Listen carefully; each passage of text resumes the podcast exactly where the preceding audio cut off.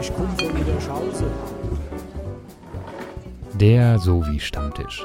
Heute Komplexität, die Selbstverständlichkeit der Absurdität und der Diskurs im Widerspruch.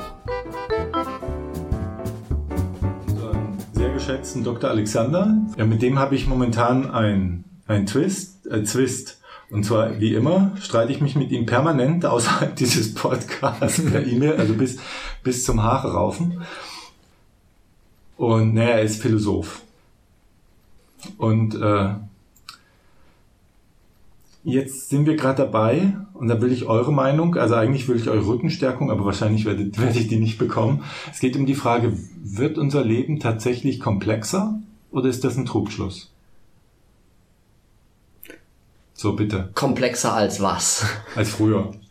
Früher Schrägstrich TM. Also, wenn ich jetzt auf mein Leben gehe, mein Leben war vor 20 Jahren weniger komplex als heute. Mhm. Was aber primär daran nicht, dass ich vor 20 Jahren noch zu Hause gewohnt habe und jetzt äh, das alles irgendwie so eigenständig geworden ist. Aber das meinst du wahrscheinlich nicht. Über Ja. Generationen. Ne? Erstmal erstmal so abklopfen, was ihr so meint. Wie das also, wie das, wie sieht Luhmann das? Thomas?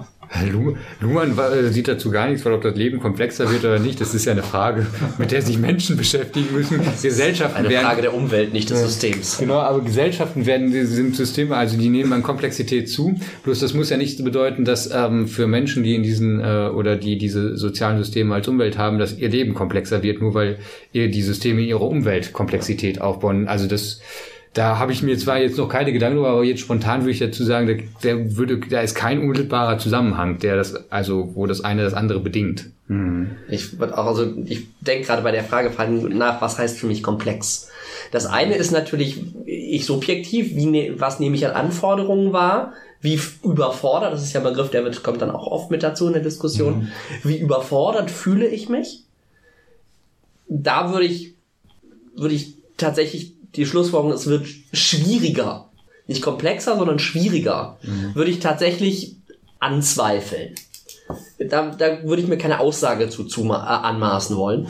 Wenn, ich, wenn es darum geht, wie viele Teile miteinander verbunden sind, damit das, was wir jetzt irgendwie, wie wir unser Leben gestalten, damit wir das so tun können. Also wirklich die Komplexität als, als Anzahl der Knoten in einem Netzwerk, die irgendwie dazu beitragen, dass ich so leben kann, wie ich lebe. Ähm, da ist die, meiner Ansicht nach die Komplexität massivst gestiegen. Einfach weil, weil jedes, jedes kleine Produkt, und sei es nur das Aufnahmegerät, was wir jetzt nutzen, um den Podcast zu produzieren, von so hoher Komplexität ist, die wir nur so fein aufgegliedert und in so viel Spezialisierung gepumpt haben, ähm, dass wir diese Komplexität nicht mehr wahrnehmen. Das ist was anderes, als wenn ich jetzt von einer agrarischen Gesellschaft zum Beispiel aufgehe, wo natürlich das Leben jedes Einzelnen massiv anspruchsvoller war. Gerade körperlich und kürzer und anstrengender und kräftezehrer und energieraubender, aber tatsächlich sich auf im Klischee eine kleine dörfliche Gemeinschaft zum Beispiel beschränkt hat, die mehr oder weniger alles selber produziert oder einzelne Sachen von außen zuhandelt.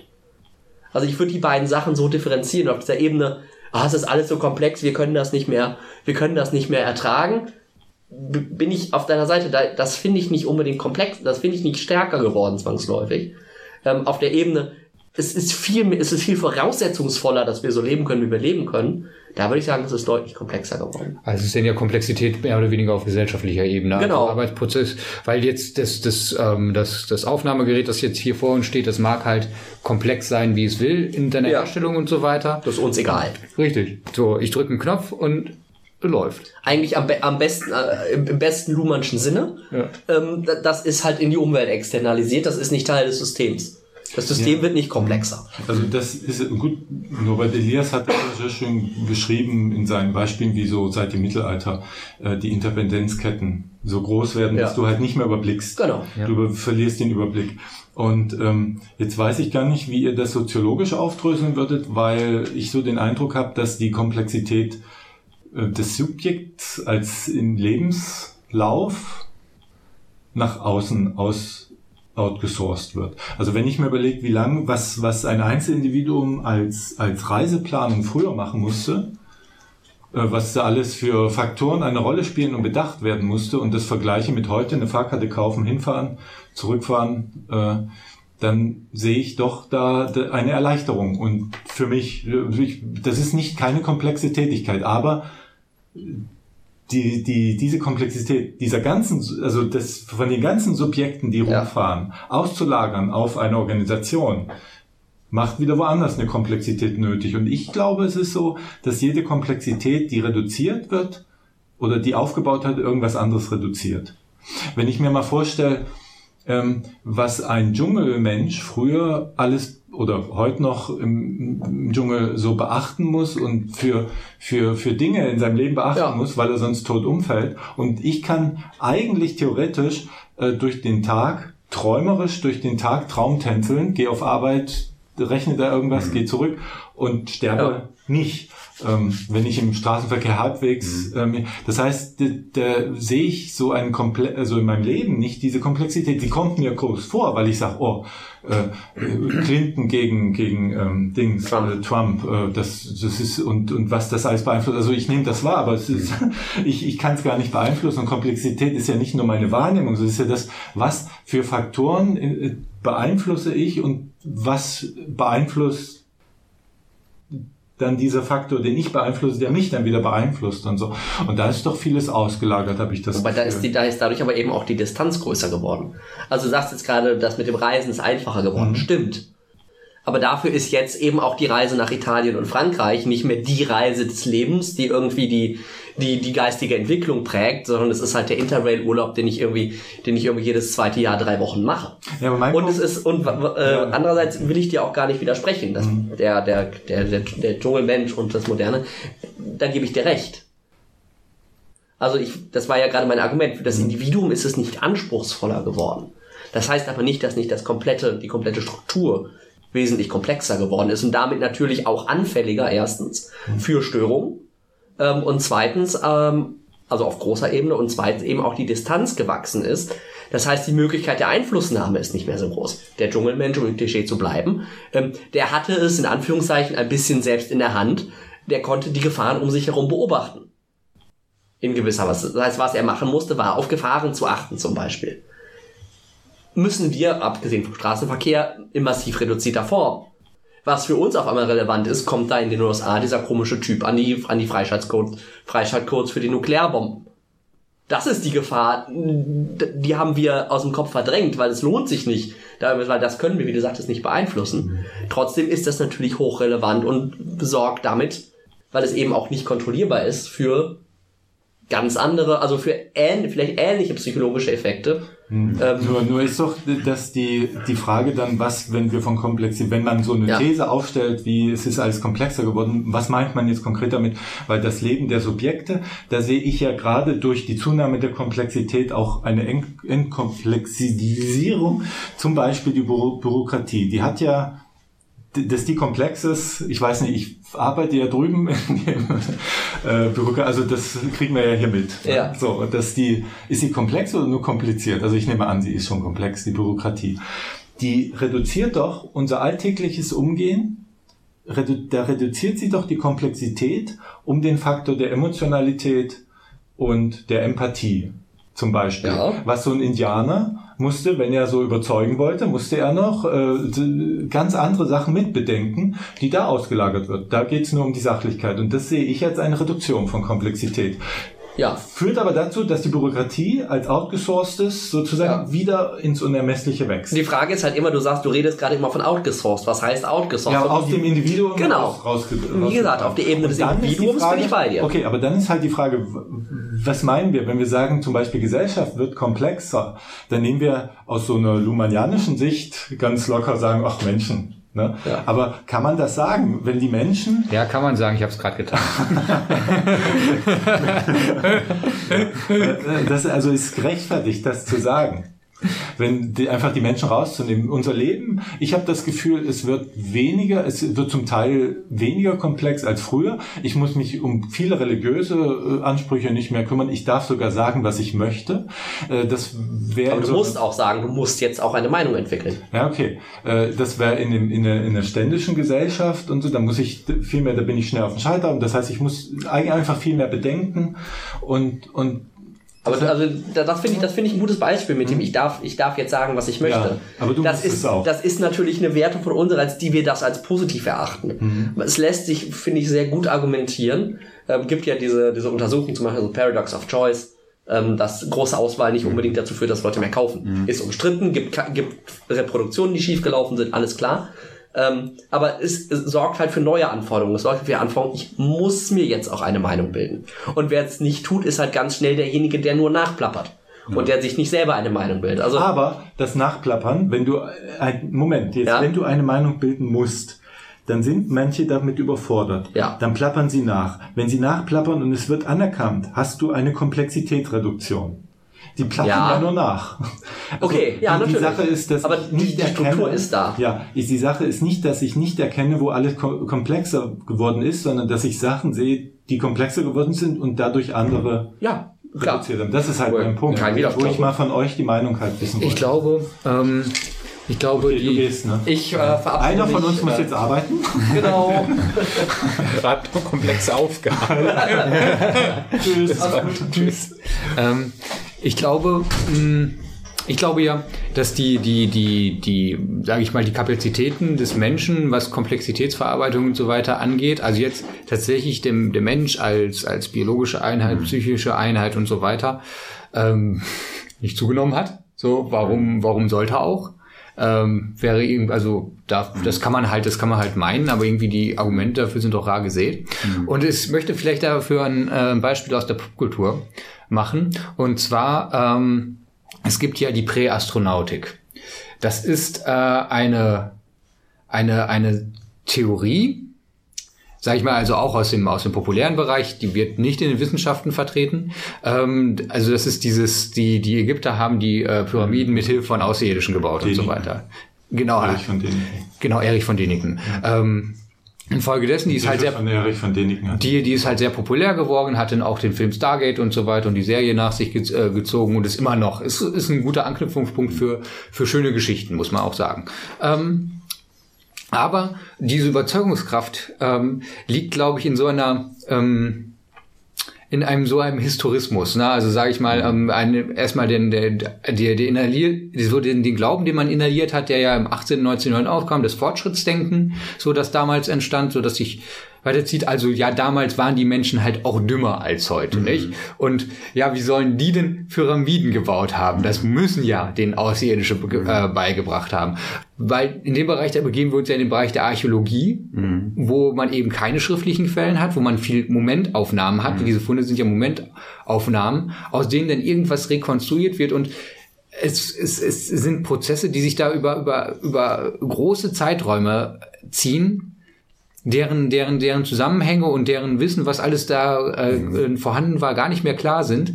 Aber was unmittelbar klar ist, ja, da, das war doch alles einfacher, sowas konnten die sich doch gar nicht ausdenken. ne? Also das, das, ich glaube, diese, diese ähm, Annahme, dass die Welt komplexer geworden ist, die korrespondiert so ein bisschen mit dem, äh, mit dem Fortschrittsdenken, was glaube ich, in den Wissenschaften immer noch sehr verbreitet ist, wobei es äh, Anfang des 19. Jahrhunderts als faktisch nicht zutreffend ähm, äh, herausgefunden wurde.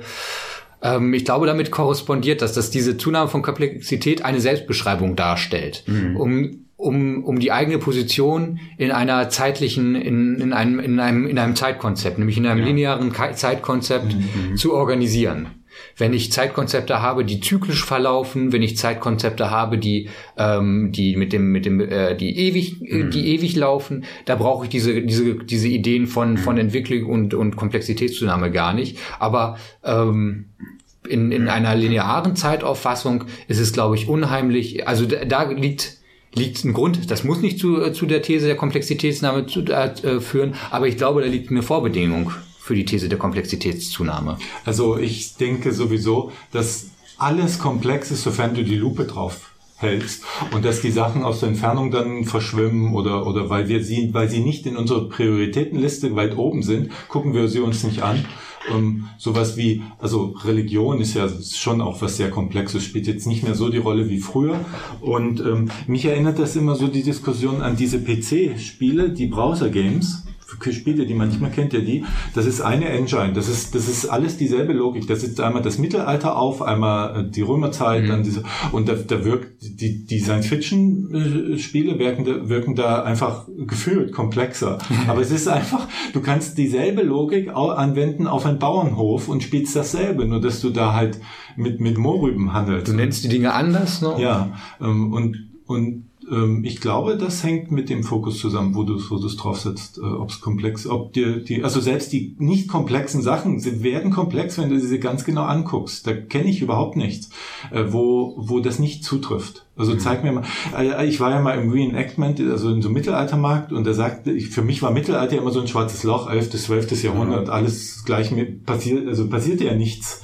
Und, äh, ja, dunkle Mittelalter. Ja, das ist so die These auch und, aus der Und dann haben die mir erzählt, was für eine Umwälzung die Menschen im 11. Jahrhundert überfordert haben. Also mit, die, die, die kam gar nicht mehr klar mit der Schnelllebigkeit. Also Sachen, von denen ich nichts wusste, weil ich mir das nie genau mit der Lupe angeguckt habe. Ne? Mhm. Also deshalb bin ich da nicht mehr der Meinung, dass wir, dass wir in einer kom zunehmenden Komplexität äh, uns befinden. Übrigens auch nicht in einer zu, ich bin auch ein Kritiker der Individualisierungsthese, aber das können wir ja ein andermal diskutieren. Mhm. Also jetzt gar nichts gesagt dazu. Ja, unabhängig jetzt, ob das noch draufkommt oder nicht. ähm, also ich glaube, schwierig bei der Diskussion ist mir zumindest so aufgefallen, ist ja tatsächlich erstmal das begrifflich klar zu mhm, bekommen. Ja. So, ähm, man kann das dann eben mischen oder gleichsetzen mit dem etwas wird, wird anspruchsvoller, schwerer für mich so Sachen subjektiv, ne? Oder im Sinne von fortschrittlicher, was was ja so ein besser ähm, beinhaltet. So. Ja. Ähm, wo ich eben auch ähm, ganz deiner These folgen würde. Ich glaube, es mag schon Fortschritt geben, aber der ist ganz gering. So, also ich glaube auch uns trennt nicht viel von den von den alten Ägyptern, die die Pyramiden gebaut haben. Wenn sie es denn waren. Äh, genau, wenn sie es denn waren. So, ne? Oder Mayas oder was es auch alles. Ja. Ähm, äh, und ähm, ich kann mir vorstellen, jetzt mal so ökonomisch interpretiert, wenn Mensch probiert, seinen Nutzen zu maximieren, in dem Sinne, ähm, wir sind hier auf der Welt und ähm, wir probieren es uns halt immer besser zu machen. Jedes Individuum so für sich, im Dauer seiner Lebensspanne, ja, aber auch für die nächsten Generationen. So. Und wir wissen halt, was uns eben angenehm oder unangenehm ist und wir probieren halt bestimmte Dinge, die sehr problematisch für uns sind, eben als erstes zu bewältigen, so Lösungen dafür zu finden. Und das macht's dann, also ich glaube, diese Lösungen zu finden, das macht die Welt komplexer, in dem Sinne, wie sich viele denken. Ähm, mhm. Aber es vereinfacht eben unser Leben erstmal. Mhm. So. Ähm, bringt neue Sachen, die genau. wieder gelöst werden sollen. Äh, ja, also genau, es gibt ja einfach so, ja, so, wahrscheinlich so eine Bedürfnispyramide auch. Ne? Also haben wir das eine Bedürfnis, ähm, das eine Problem gelöst, ähm, dann werden uns die nächsten Probleme umso wichtiger, die wir vorher gar nicht als Probleme wahrgenommen haben oder als irgendwas, was wir lösen möchten.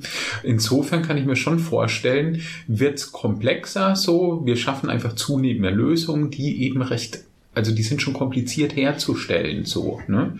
Ähm, also da muss man muss erst mal auf die Idee kommen, ne, äh, dass dann eben Sand heutzutage eingeschmolzen wird, um da Platinen herzustellen und so weiter. Mhm. Ich glaube, das ist schon deutlich komplexer, ja, diese Werkzeuge. Die also die genau. Ideengeschichte von Aufklärung. Ja. Also es war ja einfacher zu sagen, ich bin in der Ständegesellschaft genau. dort, dort, dort. Ne? Ja. Also sage ich jetzt eben, es ist einfacher, vielleicht gar nicht. Also jetzt hatte ich mir selbst mich entlarvt. Nämlich eigentlich, wenn die Lupe drauf packst, mhm. ist so ein, so ein ständisches Oberschicht-Barock-Dasein äh, nicht unkomplex. Ich glaube, es ist halt, wie gesagt, ich glaube, es ist das halt ist zum Teil die große Selbstbeschreibung die unserer da, Zeit, ja, die, die, ja. die, Beschreibung der, also die, die Erzählung der Komplexität auch neben der ähm, Erzählung des Individuums. Als großes, modernes Narrativ, die Komplexität. Genau, ähm, und ich denke vielleicht auf gesellschaftlicher Ebene könnte man, würde ich vielleicht sagen, ja, aber man könnte, äh, man könnte ja auch mal als jetzt sage ich mal, halt durch eine Differenz versuchen, sich das klar zu machen, ne? wenn man jetzt einen völlig autark, autonom lebenden Menschen nimmt, ne? der, der im Prinzip von niemandem anderem, von keiner anderen Person mhm. abhängig ist, der sich sein Nahrungsmittel selber produziert mhm. und so weiter.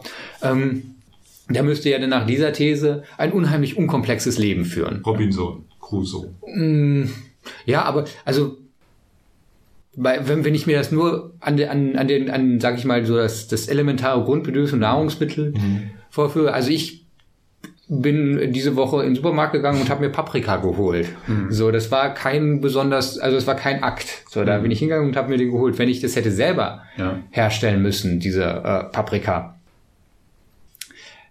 dann wäre die, also die Komplexität, äh, wie du schon gesagt hast, René, na, also die würde ein, einfach an einer anderen Stelle auftreten. Ich bin zwar in ganz vielen Verhältnissen, die mir ermöglichen, in diesen Laden zu gehen und die Paprika unkomplex zu erwerben, aber dafür ist die Komplexität an einer anderen Stelle. Die Bereitstellung dieses Service ist halt sehr, sehr komplex. Und ich, ich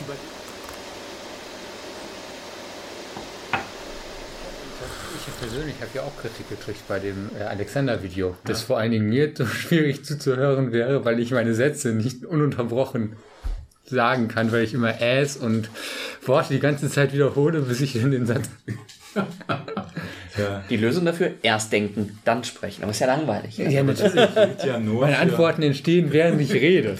Das gilt ja, du kommst ja aus einem bildungsbürgerlichen Haushalt. Du darfst dir das erlauben. Ja. Du hast den. Ich darf so einen leicht stolperesken. Aber bitte Spaß nur leicht. haben. Ganz leicht. Also ich wollte meine These kurz in den Raum stellen, bevor wir heute zum Thema kommen. Nämlich ist es so, mir ist so aufgefallen, warum ich gern Soziologie mache. Und ähm, das ist, Kurze, äh, äh, kurze Gegenfrage, wie lange machst du denn schon Soziologie? oh, mit Studium.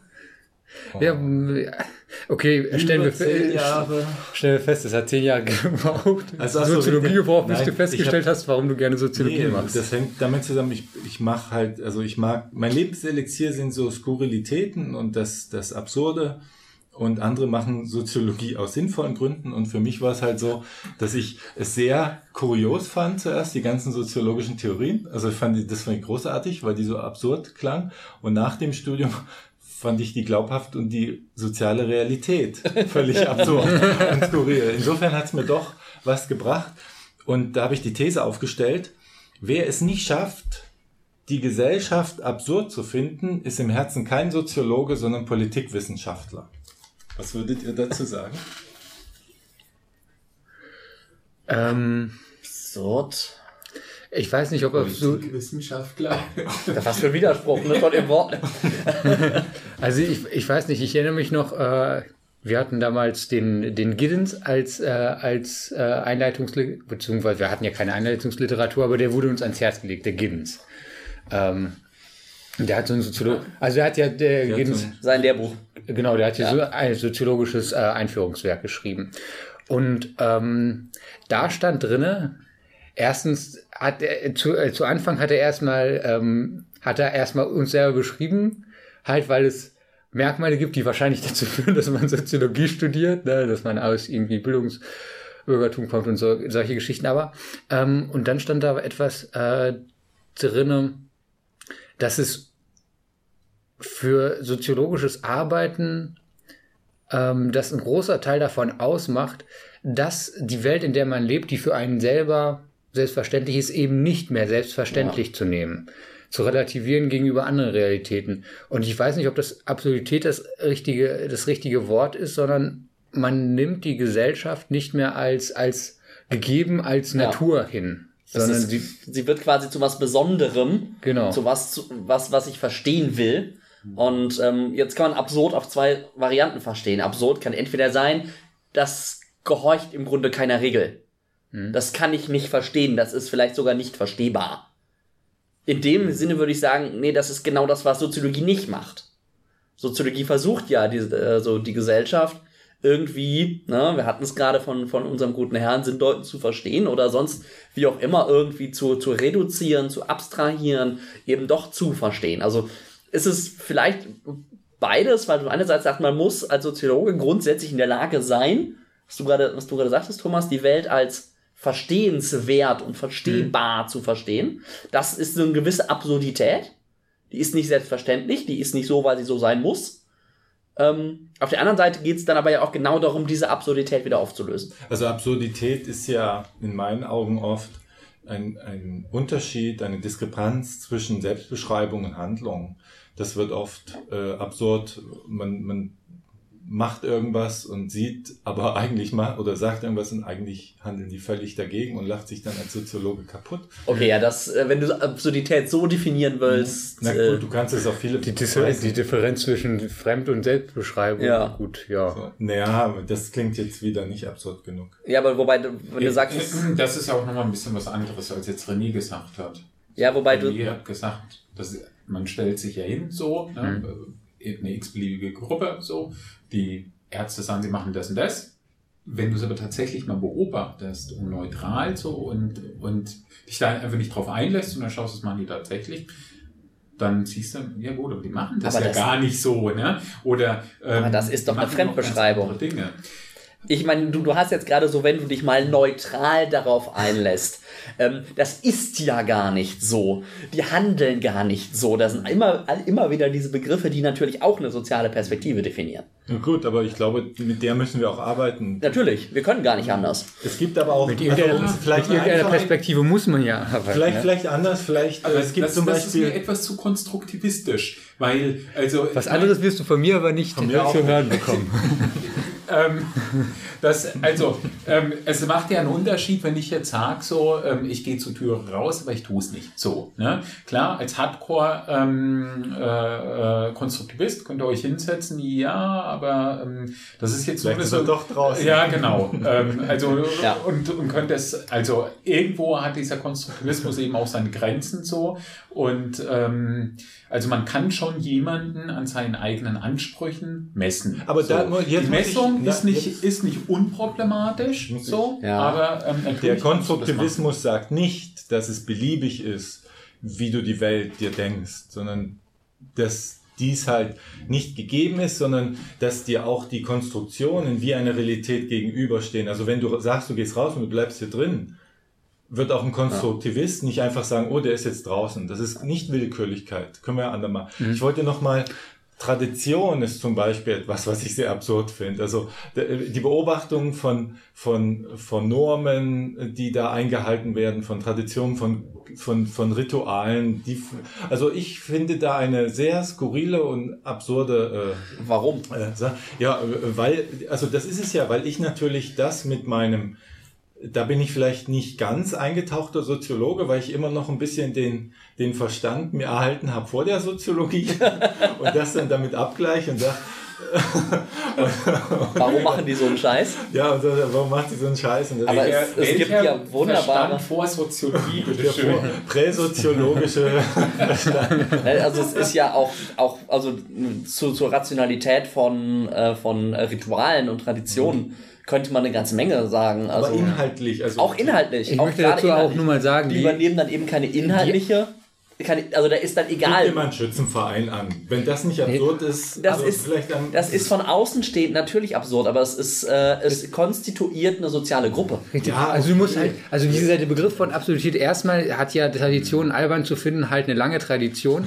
Zum anderen, zum anderen ähm, ist ja auch, dass die Absurdität von Schützenvereinen, das basiert doch gerade darauf, ne, was was was ich auch mein, äh, was ich auch vermute mit diesem, was da hinter sich hinter diesem diesem Giddens äh, ähm, versteckt. Die Absurdität des Schützenvereins entsteht dadurch, wir sind alle, sage ich mal, nicht Teil dieser Schützenverein sozialen Kreise, wenn man so will. Ne? Ähm, vielleicht kommen einige von uns vom Dorf. Ich zum Beispiel. ähm, aber vom Bildungsbürgerdorf. ja, ja, ja, ja klar. Ähm, aber ich war nicht Teil dieser Schützen, dieser Schützenvereinskreise da, da. Aber es ist doch einfach nur, die Absurdität des Schützenvereins entsteht dann dadurch, dass unsere Realität, unsere soziale, äh, unsere Realität, soziale Realität, auf der unser Handeln basiert, diese Form nicht beinhaltet. Und dann sagen wir einfach, okay, wir sehen das, oh, das verstehe ich aber gar nicht. Das ist ja albern. Na, das ist doch genau, also das, Ja, aber diese- albern ist noch mal was. Ja, aber das ist ja, das ist ja diese, also das ist ja genau, was Thomas sagte, diese, diese Absurdität, gerade wenn es jetzt um, um Bewertung oder Einschätzung, Zuordnung zu Praktiken, Ritualen, was auch immer anderer Gruppen geht, die ist ja immer aus der eigenen Perspektive. Ich will nicht wissen, was, ich vereinfache jetzt mal salopp, äh, dass im Schützenverein nicht die Akademiker sind, was natürlich durchaus der Fall sein kann, aber wenn sie es nicht sind, wenn die in die Universität reingucken und sich denken, was schreibt denn da, irgendwie- was, was zitieren die da alle nach, noch, noch irgendwann nach 50 Jahren immer noch so einen komischen Franzosen? ähm, der irgendwas über den Algerienkrieg geschrieben hat. Was hat denn das mit unserer Realität zu tun? Ich meine- ähm, das, das wirkt aus einer anderen Perspektive genauso absurd. Ich meine allein schon die Tatsache, also, die, also, also der Konstruktivismus an sich, sage ich mal, der halt ähm, Der Konstruktivismus an sich. Der Konstruktiv- das ist auch die tollste Formulierung überhaupt heute. der Konstruktivismus an sich. Nein, aber der, als solcher, der sage ich mal, mit allen Unterkategorien, die, die, die der so hat, der ist ja, der ist ja ähm, wissenschaftstheoretisch eine, eine argumentativ sehr starke Position. Ähm, ist wissenschaftspraktisch im Prinzip nicht besonders relevant. Aber, aber allein die, allein der Umstand, etwas, was als Realität wahrgenommen wird, halt zu, äh, zu relativieren und sagen, Konstrukten zu, äh, zu- äh, von Konstrukten zu reden, das dürfte doch auf jeden, der sich nicht in diesem Feld völlig absurd wirken. Mit was beschäftigt man sich denn da, wenn man halt Sachen, die jeder als, als Realität weiß, als Gewissheit hat, wenn die auf da, wo, da auf einmal gesagt werden, ja, das ist halt eine Konstruktion, das hat halt eine Geschichte, das ist aus den und den kulturgeschichtlichen Hintergründen ist das entstanden. Ähm, das ist ja auch, da, da wird ja auch die Formel absolutiert. Ich glaube, für die, Sozi für, die Soziolo äh, für Soziologie und Menschen, die das betreiben, ist diese Absurdität, die man feststellt, ähm, beziehungsweise was, was denn der Unterschied machen, machen sollte, ist dann, dass man die Absurdität feststellt und dann nicht damit mit, mit, mit Witzen, mit Spaß oder mit Ablehnung drauf reagiert, sondern mit Neugier drauf reagiert. Ja, da auch, dass man sie nicht nur feststellt, sondern dann sogar aktiv sucht. Genau. Also nicht nur sagt, das ist absurd, sondern ich gucke jetzt mal, irgendwie so ein Phänomen, was mir selbstverständlich ist, was steckt da eigentlich hinter? Ich möchte doch nochmal, äh, weil ihr gerade meine These zerfetzt hier, möchte ich doch nochmal sagen, Ich würde sagen, ausdifferenzieren. die, äh, es geht ja in meiner wissenschaftlich äh, konstruierten These darum, ab, nicht das, was absurd ist, sondern etwas absurd zu finden. Und das ist eben der Punkt, wo ich dann nach dem Soziologiestudium sage, du beobachtest so Sachen und sagst, das war irgendwie komisch, irgendwie skurril, absurd und dann kommt halt diese Neugier. Äh, tatsächlich. Ja. Und der Politologe, zu dem ich ja die Differenz hier aufmache, kommt das eben nicht. Da kommt das, da kommt so ein, ich weiß auch nicht, sowas anderes, sowas Normatives dann. So gehört sich das nicht. Es gehört sich anders. Das machen Soziologen nicht. Also die meisten. Sag das mal gerade der deutschen soziologischen Tradition. Okay, Aber was das Lebende richtig machen. Absurde ist, ne, in dieser Runde, du hast uns gerade noch erklärt, dass du nicht viel sagen wirst. Weil mir schwindlig ist heute. Ja. Ja. Okay. Ähm, Aber Du bist auch Schwindel. Aber was, was ich festgestellt habe, ähm, wo ich mich jetzt mit äh, verstärkt mit psychologischen Theorien auseinandersetze, ähm, dass, dass ich sehe da eher die Differenzierung, weil psychologische Theorien, wie mir aufgefallen sind, haben, äh, sind, sind in ihren, sind sehr stark normativ. Also es, die beginnen in der Regel mit starken normativen Setzungen, von denen sie dann ausgehen. Die werden oft gar nicht explizit gemacht, sondern die, die, die fallen ganz beiläufig. Bei den, bei- wenn, wenn Dinge erklären will, fährt ganz beiläufig irgendein Satz, wie es denn wäre, auf den dann halt bezogen wird, wo ein normativer Wert denn dahinter steckt. Das viele müsste geben. Das hat aber doch die Soziologie nicht anders. doch. Also das hat, das hat die Soziologie an jedem Punkt, wo sie in irgendeiner Form eine Mikrofundierung anstrebt, wo es um, in irgendeiner Form darum geht, ähm, aus individuellem Handeln kollektive Strukturen oder kollektives Handeln zu erklären, da macht sie das noch viel extremer, weil sie eben dann ein, gleich ein komplettes Handlungsmodell einfach mal nur so annimmt. Ähm, und ähm, da, da, und das hat sie aber genauso, ähm, wie gesagt, guck dir die, guck dir die deutsche, gerade die deutsche soziologische Tradition an Frankfurter Schule und Konsorten, die ja sogar explizit sagen, die nicht nur implizit machen, implizit irgendwie mal so eine Annahme machen, sondern wirklich in, in ihr Selbstverständnis und, und in ihre Grundlagendefinition, sondern wir wollen damit auch Einfluss nehmen. Aber der, der, der Unterschied, den ich da wahrnehme, ist die Explizierung dessen. Weil in diesen psychologischen Theorien werden normative Grundwerte grundsätzlich nicht expliziert und schon gar nicht als normativ markiert. sondern ist aber es auch fällt nicht- immer so, also der Mensch ist so und Das so. ist aber auch nicht der Job der Psychologie. Das ist eben der, das ist der genuine Job der Soziologie, solche Dinge zu erkennen. Das ist vielleicht vollkommen richtig, so, nicht nur vielleicht, das würde ich mal so sagen, das ist so vollkommen richtig. Ähm, trotzdem, also die Kritik ähm, muss zumindest sein, gerade von Seiten der Soziologie, an der Psychologie Ja. eben, dass sie sie nicht reflektiert und aufgreift. Also ähm, man muss das ja nicht als sein Haupthandlungsfeld sehen, ganz im Gegenteil kann man sagen, okay, kümmern sich die Soziologen drum, aber ähm, wir rezipieren das in dem Maße, dass wir uns darin eben einbetten. Und was, also und das wird eben genau nicht gemacht.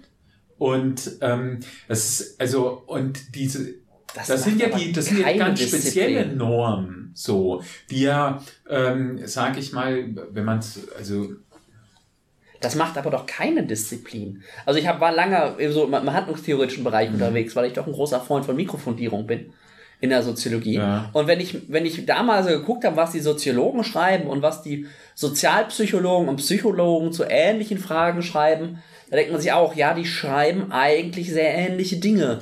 Sie nehmen sich aber wechselseitig überhaupt nicht wahr. Und ich, ich kann als Soziologe sagen, ich erkläre die Psychologie zu einem Untersuchungsgegenstand und mache dann aus meiner soziologischen Position, werfe ich der Psychologie das vor, oder nicht, nein, ich werfe ihr das vor, wäre wieder normativ. Äh, ich stelle fest, dass sie das macht. Und nach einem Wissenschaftsverständnis sollte sie das nicht machen. Das ist was, das kann ich als Soziologe machen. So ein bisschen, wenn ich das unbedingt will, als ein Wissenschaftspolizist. Dann kann, guck mal, da bist du normativ, ohne das, ohne das explizit zu machen. Oder, aber die Psychologie hat intern in sich keine Lösung für das Problem. Und ich Ja. bin jetzt auch nicht so sehr einfach, bleiben wir im Beispiel der Psychologie, ob es da nicht definierende Texte gibt, irgendwie so in, so in der Theorie der Psychologie sozusagen, die bestimmte Sachen auch einfach für die Disziplin rechtfertigen. So wie, wie uns der, der Weber mit seinem sinndeutenden Verstehen irgendwie immer zugrunde liegt, was wir auch nicht in jedem Text und in jeder Studie und in jeder Arbeit von Null aufbauen sondern was halt bei uns die Studierenden im ersten Semester in ihrer Einführung in die Soziologie oder was auch immer einmal von Latz geknallt kriegen, was in so ganz, ganz grundlegende Theoriewerken auch immer mal wieder so auftaucht, aber sonst so als, als Basis mitschwimmt, Ich als glaube, die, Fundament. das Problem ist bei den, oder was wir als Problem sehen, ist dort, wo es in die Pathologisierung reingeht. In der normalen Beschreibung, da sagen ja auch Psychologen, wir meinen mit, Nor mit normal die Normalverteilung. Ja. Also wir meinen das nicht normativ. Aber bei der Pathologisierung, wenn dann äh, gesagt wird, das ist krank und das nicht, ähm, wird, werden die Ränder der Normalverteilung schon irgendwo Das stimmt. zum Krank. Und das ist der Leidensdruck dann sozusagen das Erklärungsmodell, wo wir dann sagen würden, okay, wo kommt der her? Der kommt Ja. doch wohl äh, ganz stark von außen und so. Äh, Dass dort die Diskrepanzen anfangen und nicht einfach bei der Beschreibung, äh, da, da wissen die von sich auch. Also, die, also zum Beispiel unser Psychotalk Ja. hier, der, der äh, Psychotalk-Podcast, die weisen immer wieder darauf hin, Psychologie, immer wieder, wenn wir von no, no, normal reden, bitte nehmt das nicht Ja. als für uns, für uns äh, Psychologen ist nur normal, hat überhaupt nichts Wertendes. Ja. das ist halt die Gauss-Kurve, da bist du halt in der Mitte. Ja. So. Ja, und das, das ist das ist aber der, dieser Punkt, ich glaube, wo es dann interessant wird, aber das gilt auch wieder für jede Wissenschaft, bis hin ähm, in etwas anderen Formen, aber in der gleichen Grundfrage eigentlich zu den Naturwissenschaften, also zu den echten Naturwissenschaften. Die Psychologie will sich da ja auch ganz gerne mal reinordnen. Ich sehe das noch nicht so ganz. Ähm, es ist immer die Frage, was passiert mit den Resultaten. Und was ist auch zufällige begriffliche Überschneidung, wie wir sie jetzt bei Normal zum Beispiel haben, dass alltagssprachlich einfach anders verwendet wird als wissenschaftlich. Und ähm, da ist aber meiner Wahrnehmung nach, zumindest so eher im pädagogischen äh, Bereich, geht die Tendenz auch weg von der, von der Frage, welche Position nimmt man auf der, Nomina auf der Normalverteilung ein, sondern wirklich hin zu alltagspraktischen Einschränkungen. Ob die jetzt, ob man jetzt sagt, das ist ein Symptom der Krankheit, ähm, deswegen muss man das Symptom irgendwie heilen oder die Krankheit heilen. Oder ob man jetzt sagt, das ist ein Symptom der Gesellschaft, dass sie damit nicht umgehen kann. Stichwort äh, Barriere, äh, barrierefreies Bauen und so weiter. Ähm, das ist, glaube ich, aber gerade tatsächlich ein bisschen in der Diskussion, beziehungsweise hat sich sogar schon relativ stark in die Richtung tatsächliche Fähigkeiten und so verschoben. Was ich da als Begriff immer ganz praktisch finde, das geht auch zu den Konstruktivisten hin, ist von, ich glaube, das ist bei Habermas, diese Wirkmächtigkeit, die Möglichkeit, die Realität zu verändern. Oder das, was wir für Realität halten. Also mit dem, was wir tun, intendierte Resultate zu erzielen. Das ist, glaube ich, immer ein ganz, ganz gutes, ganz gutes Merkmal. Also, weil sobald das nicht mehr der Fall ist, sobald ich nicht mehr ein intendiertes Ziel erreichen will, bin ich in einem konstruktivistischen Bereich. Was Psychologen können, ist Soziologen also Theorien zu, zu Wesensmerkmalen wahrscheinlich zuzuordnen. Also zu wissen, dass wir uns unsere soziologischen Theorien wahrscheinlich auch aus irgendwelchen, in Anführungsstrichen, defizitären Gründen raussuchen, um uns die Welt irgendwie äh, erträglicher zu machen. Ähm, das kann ich mir vorstellen, dass die uns da auch gut beschreiben können. Ne, so wie Ja. wir sie. Ja gut, als, als Menschen halt sowieso. Wir sind halt Menschen Vielleicht und auch muss man Soziologen. auch nochmal trennen, Psycho Psychiater, die mehr in die Ärzteschaft gehen von Psychologen. Ja. Also bei Psychologen würde ich da schon mehr Selbstreflexion einfach unterstellen als bei Psychiatern, die jetzt, das ist jetzt natürlich ein Vorurteil. Ja gut, aber die kommen ja auch aus einer medizinischen Ja. Tradition. Die kommen aus Ja, der medizinischen Tradition der Heilung. Ja, Ähm, ja eben. Ja, und ja, ja. da ist Heilung das auch setzt ja den Begriff des Defizits irgendwo voraus. Ne? Was, Ja, was heile ich, wenn ich kein Defizit Genau. feststellen kann? Also das ist ja tatsächlich auch wohl irgendwie mh, auch eine Diskussion, die so ein bisschen abläuft, wohl tatsächlich schon. Dass es eben auch Ansätze gibt, mittlerweile medizinische Ansätze, auch zu sagen, ich gucke nicht mehr nur auf, dies, auf den einen Defekt und versuche das kleine Schrottchen zu drehen.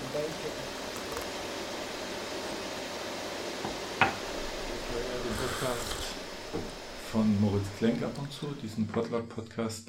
Und da ist ein Dissens aufgetaucht in der Podcast-Gemeinde zwischen uns beiden Soziologen. Und zwar geht es einfach darum, es gibt ja Rechtsintellektuelle. Ich weiß nicht, ob ihr die kennt. Ich habe mal mit einem gesprochen und war überrascht, dass also Rechts und das Intellektuelle, das habe ich immer nicht so zusammengebracht. Und in dem Podcast beschreibt das Moritz Klenk die Überraschung und stellt die These auf, wenn man an so ein Gerät, an so ein Gerät, also Sein Gerät, Gerät. Gerät, Gerät, an so einen Intellektuellen von rechts gerät und merkt, dass der äh, Argumentationsmuster benutzt, die man selbst benutzt, sollte man diese Argumentationsmuster nicht weiter verwenden, sollte man sie quasi verwerfen, nur noch, so habe ich ihn verstanden, mit in seiner eigenen Community sozusagen, aber nicht mehr, äh, weil der Rechte liegt ja falsch. Und das heißt, diese Kommunikationsmuster müssen quasi zum, zu, zur falschen Argumentation dann geführt werden. Und der, äh, man, ich verlinke das, man muss sich dann auch äh, da mit kritischer Theorie auseinandersetzen, scheinbar. Das, äh, so begründet er das. Nur ich habe mit dem Thomas gesprochen und er sagte, er kommt zu demselben Ergebnis, aber über eine andere Schiene, über, über Systemtheorie. Und jetzt habe ich mit euch ein bisschen Ja. äh, im Vorfeld äh, gesehen, dass ihr da eher meine Position vertretet, dass man nicht einfach sein Argumentationsmuster verwirft, wenn der andere mit denselben Mustern zu anderen Ergebnissen kommt. Ähm, Aber im Grunde ja fast schon im Gegenteil. Es wäre ziemlich dämlich, das zu tun, muss ich gestehen. Es kommt darauf an, glaube ich. Ähm, Also erstmal muss ich dann die Frage stellen, was meinst du mit Argumentationsmustern? Sind das jetzt formale Argumentationsstrukturen, ne? irgendwie wenn, wenn dann Verknüpfungen oder und Verknüpfungen oder also halt formale oder halt was man auch immer als formales Muster nimmt? Oder äh, beziehst du dich da auf, ähm, naja, auf, auf inhaltliche Argumente auch, die auf beiden Seiten verwandt werden? Ja, das ist eine gute Frage. So weit sind wir noch nicht vorgedrungen. Wir sind einfach im Abstrakten geblieben. Ich denke mal, es hängt viel damit zusammen, also soweit ich es verstanden habe, äh, die Berufung auf Vernunft in seinen Argumenten zum Beispiel. Dass du sagst, es ist vernünftig. Okay, das ist ja, das ist ja ein inhaltlicher Punkt. Das ist ja kein, Ja. Also das ist ja kein formaler, formaler Das, das ist dann einfach der Fall, wo halt der Begriff Vernunft von beiden unterschiedlich verwendet wird. Das war das, was äh, Dominik und ich gerade schon vorher so ganz kurz äh, äh, besprochen hatten. Das halt natürlich, was heißt denn Vernunft? Der eine meint mit Vernunft diese ganze moralische Aufladung, das vernünftige Leben, ähm, das Wertschätzende, das, ähm, das ähm, empathische, was auch immer, diese ganzen Aspekte. Und der andere meint mit Vernunft vielleicht eher nur rational. So, das ist das Ziel, da wollen wir hin, Punkt. Also ich weiß nicht, ob das was mit Formen in, in dem Punkt zu tun hat, sondern eher damit, dass zwar gleiche Begriffe verwendet werden, die aber unterschiedliche Dinge meinen, wo sich die beiden Beteiligten aber nicht dessen bewusst sind oder nicht willens sind, auf den Begriff, auf das Begriffsverständnis des anderen sozusagen sich einzulassen. Ja, das ist ja, das ist ja das äh, faszinierende. Missverständnisse können ja durchaus zum Konsens führen. Oder erst, Konsens kann erst unter Voraussetzung eines Missverständnisses führen. Ja, Wir können ja sagen, willst du das Gute für die Welt? Ja, ja, ich auch. Da sind wir auch der Meinung. Für mich war es in dem Fall eh irrelevant, ob das konkret, also das konkret zu machen, weil für mich die Argumentation einfach ist, ob Muster, ob Inhalt, völlig egal. Wenn ich mit dieser Form der Argumentation zu meinem Standpunkt gelangt bin und dann sehe, dass jemand anders, was auch immer das bedeutet, mit denselben Mustern, Inhalten oder so zu anderen Standpunkt kommt, verwerfe ich das nicht, weil ich dann gar nicht mehr weiß, wie ich zu meinem Standpunkt überhaupt kommen soll, wenn ich die, äh, die Wege dahin verwerf. Müssten wir vielleicht uns den Podcast von Moritz Klenk erstmal reinziehen, aber du hast doch irgendwie gesagt, Ja. dass du Ähm, in irgendeiner Perspektive da drauf gekommen bist, äh, ja, äh, und das zu teilen. Genau. Und zwar, ich glaube, ähm, ich, also vielleicht nochmal kurz das zur kritischen Theorie, auch wenn ich dafür wahrscheinlich nicht die bestgeeignete Person bin als Systemtheoretiker, was dazu zu sagen. Aber ich habe, ähm, ich, ich, also, ähm, ich glaube, er bezieht sich da ja auf äh, den, äh, die Dialektik der Aufklärung, halt äh, ein, sehr berühmtes Buch von Horkheimer und Adorno, ähm, wo sie auch über den Mythos der Aufklärung schreiben. Äh, das hat ja die Form, dass die Aufklärung damals irgendwie angetreten ist, den Mythos zu entzaubern, wenn man jetzt mal das Webersche Wort benutzt, aber ich glaube, das trifft es ganz gut. Und im Vollzug dessen, dass es sich durchgesetzt hat mit der Macht seiner wissenschaftlichen Methodik, die dann aufgefahren wurde und so weiter, aber im Verlauf dessen Ganzen selbst zum Mythos wurde. Weil, glaube ich, nicht klar ist, dass dieses Ganze, was Aufklärung betrifft und auch die Rationalisierung, einem nichts an die Hand gibt, was die Grundlage für das, was man wollen soll, sein kann. Ne? Also Ja. wenn man jetzt auf das wenn man jetzt das Beispiel nimmt, und ich glaube, das ist ja auch unter dem Eindruck des NS-Regimes, haben ja auch Horkheimer und Adorno ihre ganzen Texte geschrieben. Und das NS-Regime war ein äußerst aufgeklärtes System. Es war Ja. in seiner Rationalität, hatte so weit getrieben, es ist praktisch die Perversion der Rationalität. Ich glaube, Hannah Arendt hat auch mal dazu ähm, sich geäußert, schriftlich oder mündlich, ich weiß es nicht. Das ist, glaube ich, dieses Ausmaß hätte nie annehmen können, wenn nur eine Person einfach nur, wenn eine, eine böse Person gewesen wäre, so, sondern dass einfach jede Person eigentlich gar keine Motivation hatte, was Böses zu tun, sondern einfach nur ihre Rolle gespielt hat, konnte das ein Ausmaß annehmen, das sonst gar nicht möglich gewesen wäre. Und deswegen glaube ich, dass man sehr aufpassen muss. Man muss die Argumente verwerfen, die man benutzt oder die Strukturen, wenn man sieht, dass diese Argumente in einen normativen Zustand, normativen Schluss führen, den man sich genötigt sieht abzulehnen.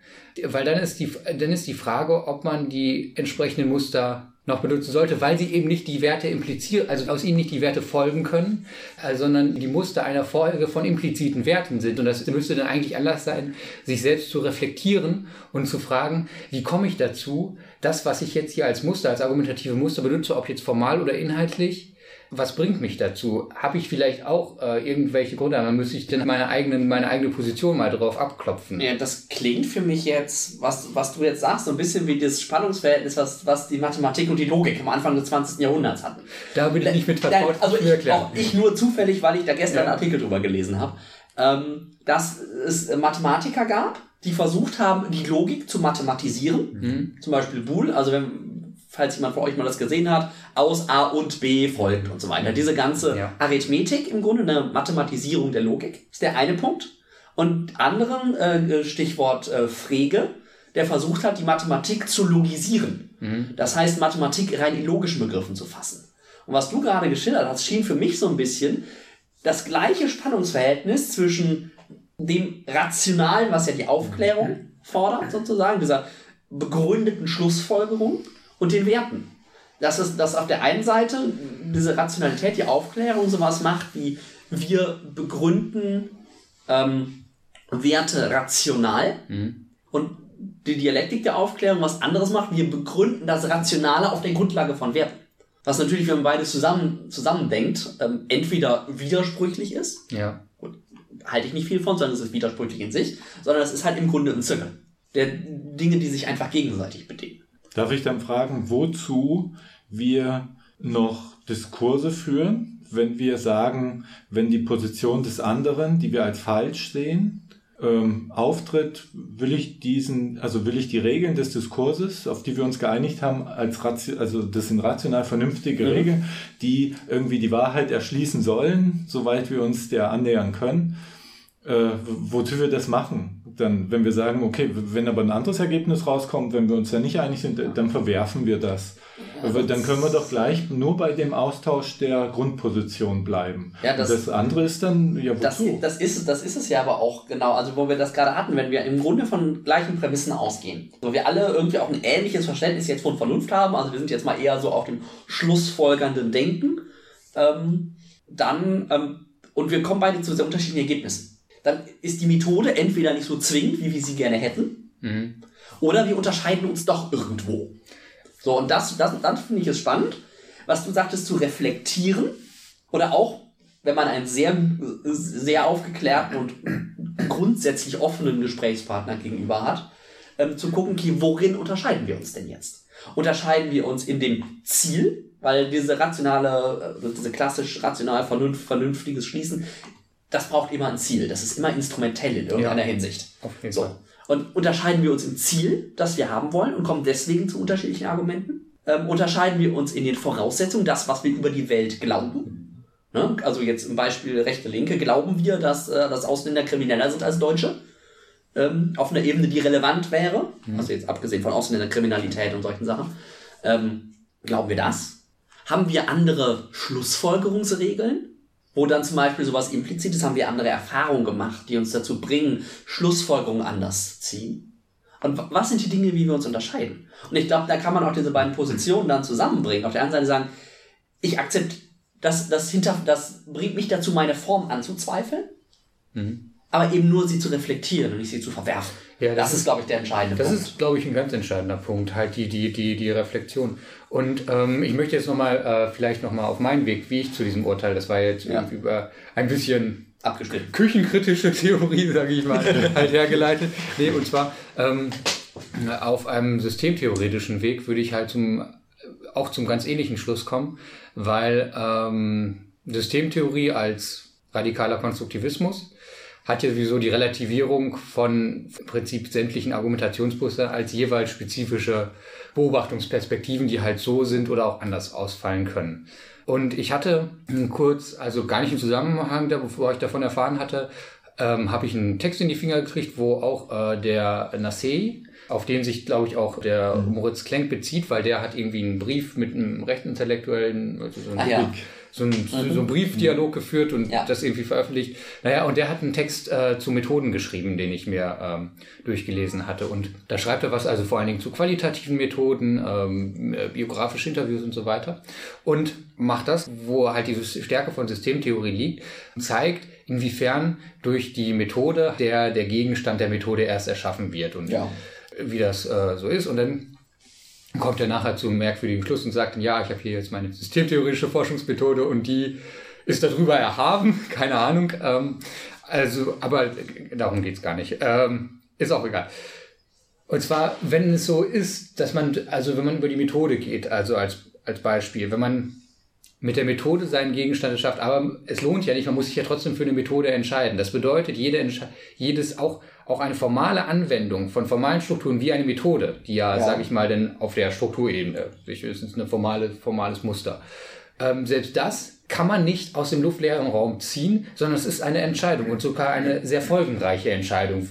Ja. Was aus dem Wissenschaft zu betrieben Es ist, es ist relevant, für welche Methode man sich entscheidet, wie man das jetzt halt äh, anfassen will. Und und ich glaube, das ist halt das Problematische, dass dieser Dissens oder dieses, dieses, dieser ganze Konflikt, der sich äh, jetzt auch über diesen, über das Thema, ähm, wenn man jetzt mit Menschen diskutiert, die andere ähm, grundsätzliche Werte vertreten, es gibt keinen Weg, dass man sagen kann, ich beschreite jetzt den Königsweg und der bringt mich zum sicheren Ergebnis. So, dann weiß ich, muss ich jetzt meine, muss ich jetzt meine Argumentationsmethode äh, verwerfen, muss ich jetzt meine Grundwerte verwerfen, sondern es geht um Entscheidungen. Und diese Entscheidungen, die lassen sich nicht rausfinden. Wenn alle Beobachtungssysteme kontingent sind und austauschbar sind, dann ist es immer abhängig von einer Entscheidung.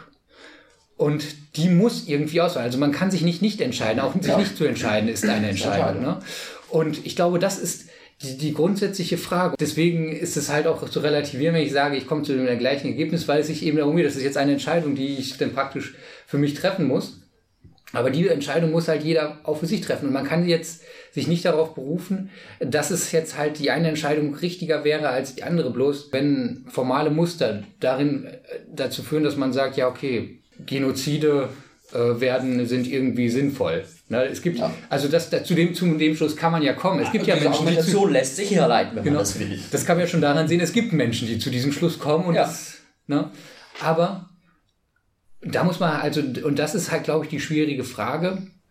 Kann man das Argumentationssystem, wenn man das dann prüft und äh, dazu kommt, okay, ich finde da keine Fehler drin, kann man das noch aufrechterhalten, wenn das zu solchen Schlüssen kommt, oder muss man sagen, dieses Argumentationssystem, weil Argumentationssysteme, formale Methoden in sich immer auch eine normative, also eine normative Struktur tragen.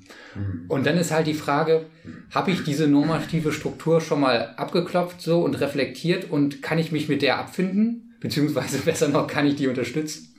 Oder kann ich es nicht? Und wenn ich das nicht kann, dann muss ich das äh, verwerfen. Normalerweise, ich meine, das, normalerweise stellt sich diese Frage insofern nicht, weil Argumentationssysteme sind ja gesellschaftlich. Es gibt gesellschaftlich Präferierte, so, und denen schließt man sich normalerweise an. Und normalerweise bleiben die ganzen normativen Voraussetzungen und so weiter, die bleiben verdeckt. Mit Aber dem selbst beschäftigt man wenn ich diese normativen Voraussetzungen hinterfrage, hast du jetzt ja im Grunde das, diese Argumentation zu sagen, wenn ich mich für dieses, Norma, dieses, dieses normative äh, Argumentationssystem entscheide, dann impliziere ich damit auch alle Entscheidungen, die daraus schließen können. Also wir haben ja im Grunde eine, eine Entscheidung zu einem Entscheidungsmechanismus.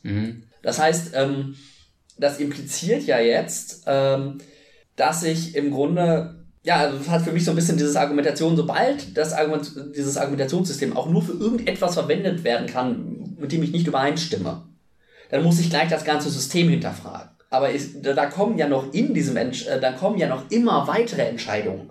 Weil ja gerade nach dieser systemtheoretischen Perspektive können ja selbst Entscheidungssysteme, für die ich mich entschieden habe, sind die, se- selbst die immer noch kontingent. Weil sie immer noch weitere Entscheidungen beinhalten, die nicht durch dieses System determiniert werden. So, das heißt, da kommen ja dann noch viel, viel mehr Entscheidungen wesentlich niedrigerer Ordnung, äh, höherer Ordnung. Ja, vor allen Dingen, man muss ja sagen, und, äh, Und wenn, wenn ich jetzt halt kurz um das, das mit dem rechten-linken Argument Ja. zu Ende bringe, wenn ich jetzt einfach nur zwar das vernünftige rationale Entscheidungsmodell beibehalte, wo wir uns, wo ich mir mit dem Rechten vielleicht einer Meinung bin, ähm, aber jetzt nur sage, ja, für mich ist aber die Entscheidung relevant, sobald es andere Leute abschätzig behandelt, kann es nicht mehr gelten. So, dann ist das eben das Kriterium, bis wohin ich dann zurückgehen muss und sagen, okay, wo unterscheiden wir uns jetzt? ja. und eben nicht bis, bis auf den weitestmöglichen Punkt zurückgehen, sondern bis auf, also quasi so weit zurückgehen wie unbedingt nötig, aber so wenig zurückgehen wie möglich. Ja. Das ist, glaube ich, auch, auch für eine als kommunikative Strategie wesentlich sinnvoller. Also wenn beide Seiten vollkommen rational handeln Ja. und zu unterschiedlichen Schlüssen kommen, müssen sie einfach aus der Logik heraus unterschiedliche äh, Prämissen gesetzt haben. Und die muss man danach spielen. Das, Ansonsten oh, hat sich einer geirrt in seiner Rationalität, dann wären sie nicht konsequent das rational. impliziert, dass Rationalität, dass kom komplette Rationalität möglich wäre. Oder überhaupt denkbar. Also ich sage ja, wenn sich beide wirklich komplett 100% rational verhalten und zu ganz unterschiedlichen 100% Schlüssen kommen, müssen sie irgendwo an dem Punkt, und da kann man ja zurückspulen, wo man sagt, hier haben wir unterschiedliche Menschenbilder. oder Genau. so. Und von da an spinnen wir unsere Rationalität wirklich auf Weiter. reiner Logik und dann kommen wir zu unterschiedlichen Schlüssen. Und das ist sicher dann sehr spannend zurückzugucken, wo wir uns da unterscheiden. Ja, genau. Dem würde ich auch... Ja, genau, äh, genau, die, die Menschen meine- und Weltbilder sind eben unterschiedlich, dadurch andere Prämissen. Und das ist eben auch gekoppelt, was du vorhin gesagt hattest, bevor wir uns jetzt hier getroffen haben, mit Werte oder Werteorientierung Ja. so. Und das ist eigentlich das, was dahinter steht. Und wahrscheinlich ist es doch eh so, wenn man sagt mit Argumentationssystem, es ist eben immer die Rationalität, also die rationale Logik. So, ähm, über die wir uns austauschen. Das ist eigentlich das System. Das ist, was eigentlich stark das Formale ist, was du vorhin gesagt hast. Ne? Wobei alleine schon, dass wir, dass wir, dass wir die Geltung von Aussagen auf eine Begründung zurückführen. Alleine das ist ja schon sogar eine relativ moderne Ja. Errungenschaft. Ja, ja. Dass wir überhaupt Anspruch stellen, Gründe für Aussagen zu haben. Ja, aber Oder das ist modern, müssen. aber, aber zu da, müssen, genau. genau. aber das ist es dann halt Ja. jetzt eben seit ähm, 150, 200 Jahren Ja. dominant. Ja, aber offenbar beim Moritz Klenk, nö, äh, gilt jetzt nicht mehr, wenn die zu unterschiedlichen Positionen kommen. Und ich überlege, wie das ist, wenn der Rechte das genauso, die, der einer von den Rechtsintellektuellen sagt so, wenn die Linken zu unterschiedlichen Positionen kommen, äh, will ich mich Ja, mit du denen darfst nicht mehr auf deren Du darfst dich aber auch Form nicht der, der, der Illusion hingeben, dass, die- dass Konflikte halt vermeidbar sind. Ja, genau. Na, also weil diese, diese Grundwerte, also wenn Werte halt gegeneinander treten oder aufeinandertreffen, oft sind ja äh, relativ basale Werte, es kommen ja nämlich immer, immer in der Form daher, dass sie eben keinen Grund mehr annehmen können, dass sie selber Ja. der Grund sind. Da fehlt der eben Grund die aus Macht sich selber. Stärkeren, wo wir sind eigentlich als Menschen dazu gemacht, den anderen in die Fresse zu hauen und dann ist das ursprünglich. So, Ne, das ist und zum Beispiel auch, das ist das Brotwerk, die kannst du nicht mehr Das weiter ist begründen. so. ne? Und Also das ist jetzt da aber- wurde das und das haben wir weggenommen und dadurch entstehen Konflikte. Das, das sind, das sind, das sind, Überlagern sich die Konflikte. das sind die an Ja, sich Argumente. so. Die der Mensch an So. sich ist so. Genau, Das Mensch, genau also ich, ich weiß doch, ich weiß so argumentative ich, Strukturen dann einfach begründen. Na, das ist, das, ich erinnere mich noch daran, das ist auch, ich glaube, ich weiß gar nicht, ob es irgendeine Wissenschaft zulässt, halt, dass eine, dass man eine Arbeit anfängt mit, der Mensch ist ja so. so. Das ist ja der Tod für jede, die Simmel hat geschrieben, die Frau als solche Ja, beginnt genau. ein Aufsatz. Na ja, gut, aber der meint damit einfach einen Typus. Ja. Äh, Den Typ Wahrscheinlich. Und ich glaube, aber was man auch differenzieren muss, ähm, ist äh, Menschen, psychologische Systeme äh, und soziale Systeme. Weil es eines ist doch klar, das ist ja nicht Teil von Menschen. Und Menschen neigen dazu, immer sehr widersprüchlich zu handeln, eben auf der Grundlage. Das war der Sovi-Stammtisch. Es unterhielten sich Dominik, Dr. Nils, René und Thomas.